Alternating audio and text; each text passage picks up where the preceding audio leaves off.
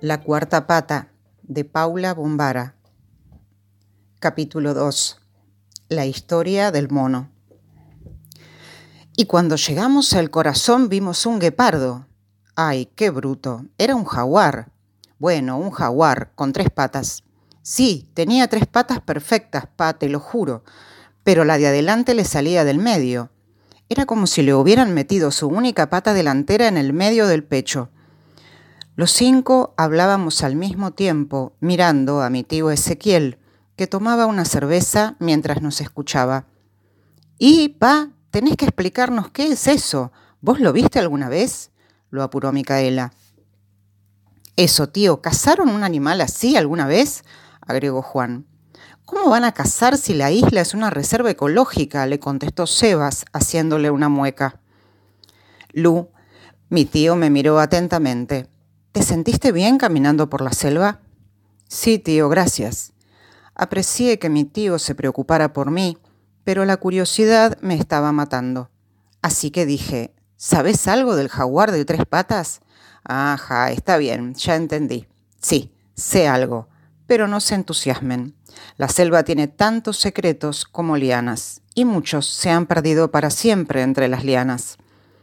Mientras Ezequiel miraba hacia la selva buscando el comienzo de su historia, yo me fijé en sus manos que aferraban la lata de cerveza. Tenía cicatrices y las venas le saltaban por debajo de la piel. Era bueno estar con mi tío y mis primos otra vez. Mi familia es un lío, viajamos, nos mudamos, siempre cambia algo. Lo único que se repite desde que somos chicos es que todos los veranos mis primos y yo nos juntamos en algún lugar del mundo. Esta vez tocó en la casa de mi tío Ezequiel y cuando nos toca pasar el verano con él, en la isla donde vive, hay misterios y hay historias. Mis tíos Ezequiel y Vanessa se separaron cuando Vero tenía dos años y Mica cuatro. Durante unas vacaciones él conoció esta isla. Tanto le gustó que se mudó aquí y construyó una de las primeras posadas del pueblo. Algo le decía que este lugar, con una campaña de turismo intensiva, podía transformarse en un buen negocio. Ya habían pasado más de ocho años desde aquel momento y ahora la isla está llena de posadas y de turistas. Y fui el primero en organizar excursiones de buceo. Papi, ya nos contaste un montón de veces todo esto. ¿Qué tiene que ver con el jaguar? Vero había dicho lo que pensábamos los cinco. Momentito, si quieren escuchar lo que sé, tienen que oír todo lo que tengo para decir. Uf, tío, pero sos una máquina de hablar, dijo Juan con un resoplido. Así no vas a llegar nunca a la parte que nos interesa. Mi tío terminó la lata de cerveza de un trago. Juan, por decirme máquina de hablar, estás obligado a traerme de la heladera otra cerveza. Mi primo le hizo una mueca de fastidio. ¿Quieren algo, chicos? Él nos trae. Por supuesto, todos pedimos algo. Siempre era buen momento para tomar algo fresco. Mi tío recitó una vez más, especialmente para Juan, lo que Mica llama el versito para los turistas. Entre todas las atracciones turísticas que tiene la isla está la reserva ecológica, que ocupa el 80% de la superficie. La reserva puede recorrerse por varios senderos que unen el pueblo principal, con grupos de casas, playitas escondidas, miradores.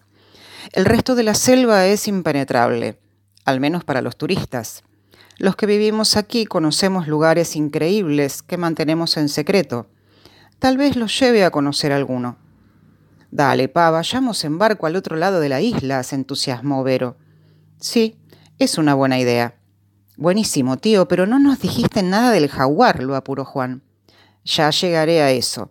Antes quiero contarles otra cosa, una historia que los isleños llaman la maldición del paraíso.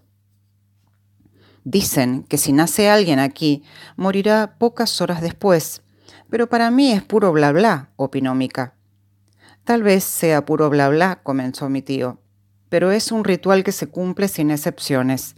Las embarazadas se van al continente y vuelven recién cuando sus hijos tienen dos o tres meses. Todas aseguran que la maldición no existe, pero nadie deja de irse. Aún no veo la relación con las tres patas del jaguar, dijo Sebas.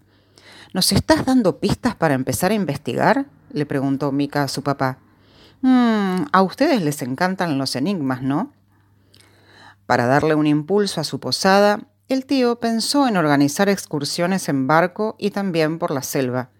Y con esa idea en mente se propuso conocer la isla milímetro a milímetro. Cada día salió con rumbo diferente, cubriendo primero las zonas cercanas al pueblo. Luego consiguió un machete y se animó a pasar la noche en el monte. Así fue alejándose y en varios meses de campamentos cada vez más prolongados recorrió la mayor parte de la isla. Conocía a todos los habitantes. En cuanto llegaba a una casucha aplaudía para anunciarme y me presentaba. Por eso es que me conocen todos. La gente que vive en el interior de la selva disfruta mucho de las visitas porque no es frecuente que alguien descubra la entrada a los caminos disimulados por las lianas y las rocas. Y en una de esas visitas conocí a Joao. Eso también, ya lo sabemos, dijo Juan, aburrido, pero el resto de nosotros estábamos atrapados por la voz ronca y serpenteante de mi tío. ¿El viejito que se murió el año pasado? le preguntó Vero. Exactamente. Joao y yo nos conocimos, nos hicimos muy amigos. Yo le llevaba comida una vez por semana a cambio de escuchar sus historias de la selva. Joao era médico y vivió en la isla desde el fin de la Segunda Guerra Mundial. Se refugió aquí cuando el pueblo era apenas un puñado de casas. Nunca hablamos de su origen, pero estoy convencido de que era alemán. El tío Ezequiel no sabía el verdadero nombre de Joao ni su pasado.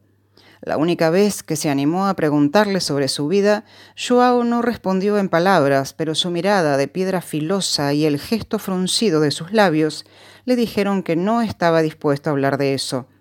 Y mi tío no preguntó más. ¿Y el jaguar? ¿Dónde entra la historia del jaguar en esta historia? preguntó Juan. No, el jaguar del que ustedes hablan no tiene nada que ver con esta historia. El tío hizo una pausa para tomar otro trago de cerveza. El sol del atardecer le teñía la cara de fuego. El rumor del mar daba música a la intriga que flotaba entre nosotros. Lo que tenía Joao era un mono. Un mono con tres patas, dos traseras y solo una delantera en medio del pecho.